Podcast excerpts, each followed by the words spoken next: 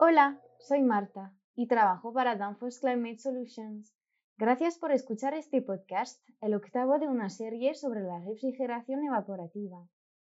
La condensación de un refrigerante o de cualquier otro gas o vapor es el cambio de la sustancia de la fase gaseosa a la fase líquida.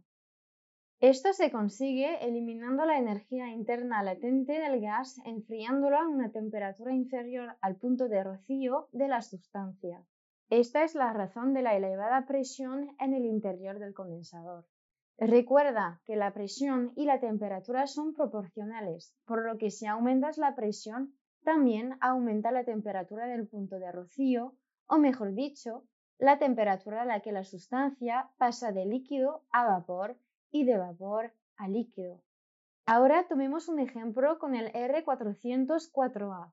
La presión se eleva a 18 bares, lo que corresponde a 400 grados Celsius, y se añade el calor adicional del proceso de compresión de modo que alcanza los 54 grados Celsius. El aire ambiente enfría el condensador y al enfriarse el propio refrigerante no se enfría, sino que pasa de estado gaseoso a líquido al tiempo que libera la energía interna latente en el aire ambiente. Una vez licuado, el refrigerante puede enfriarse. Esto se denomina subenfriamiento, de modo que cuando el líquido alcanza una temperatura de 25 grados Celsius, por ejemplo, el subenfriamiento es igual al punto de rocío menos la temperatura real, es decir, 40 menos 25, por lo que aquí el subenfriamiento es de 15 Kelvin. El compresor bombea vapor a alta presión y temperatura al condensador. Cuando se expone a temperatura ambiente, el vapor del interior del condensador se enfría por debajo de la temperatura de cambio de fase, pero mantiene la presión. Así, la energía interna latente contenida en la sustancia, en este caso el refrigerante, se disipa en forma de calor y el vapor comienza a pasar a la fase líquida. El condensador puede refrigerarse por aire o por agua y en este último caso el agua de refrigeración puede volver a refrigerarse por aire. Todo depende del objetivo y de la situación geográfica, pero lo más importante es que el refrigerante dentro del condensador se enfríe muy por debajo del punto de rocío. Echemos ahora un vistazo más de cerca al propio condensador. Existen básicamente dos tipos, el condensador refrigerado por aire y el condensador refrigerado por agua. Ambos tipos pueden funcionar con métodos o tecnologías diferentes.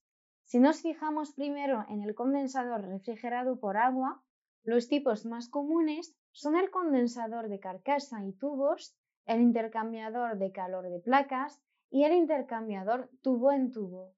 Lo más importante es, por supuesto, que el refrigerante se enfría con agua. Obviamente, el condensador se refrigera por aire, pero esto también significa que el flujo de aire a través del condensador es importante. Esto significa que deben evitarse las hojas, la suciedad, el polvo y otros elementos que puedan impedir el flujo de aire sobre las bobinas, que a menudo, si no siempre, es forzado y regulado por ventiladores. Dado que un condensador refrigerado por aire reacciona a la temperatura ambiente o se ve influido por ella, especialmente en zonas sometidas a grandes fluctuaciones de temperatura, por ejemplo, una gran diferencia de temperatura entre el día y la noche, la presión de condensación debe estabilizarse mediante una válvula de control de la presión de condensación. Y esta también puede ser útil para compensar las grandes diferencias entre verano e invierno. El subenfriamiento también se ve influido por el regulador de presión de condensación. Otro método consiste en regular el caudal de aire que circula por el condensador mediante un regulador de velocidad del ventilador. Esto significa que los ventiladores funcionan lentamente cuando hace frío y rápidamente cuando hace calor. Esto significa también que el nivel de líquido en el condensador variará con la temperatura ambiente, de modo que a bajas temperaturas el nivel será más alto que a altas temperaturas. controlar un condensador refrigerado por agua no es realmente un problema, ya que el agua de refrigeración no debería tener normalmente las mismas fluctuaciones de temperatura que las temperaturas del aire ambiente. Creo que también es importante decir que el control del condensador también afecta al funcionamiento de la válvula de expansión al mantener una caída de presión mínima a través de la válvula TXV. De hecho, si la presión de condensación se mantiene en un valor bastante constante, la caída de presión a través de la válvula TXV también permanecerá relativamente constante. Para estabilizar el sistema es conveniente regular la presión de condensación de forma continua día y noche, verano e invierno.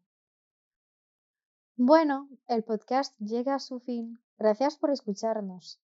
Visítanos en danfos.es para inscribirte a nuestras fantásticas clases de formación virtual.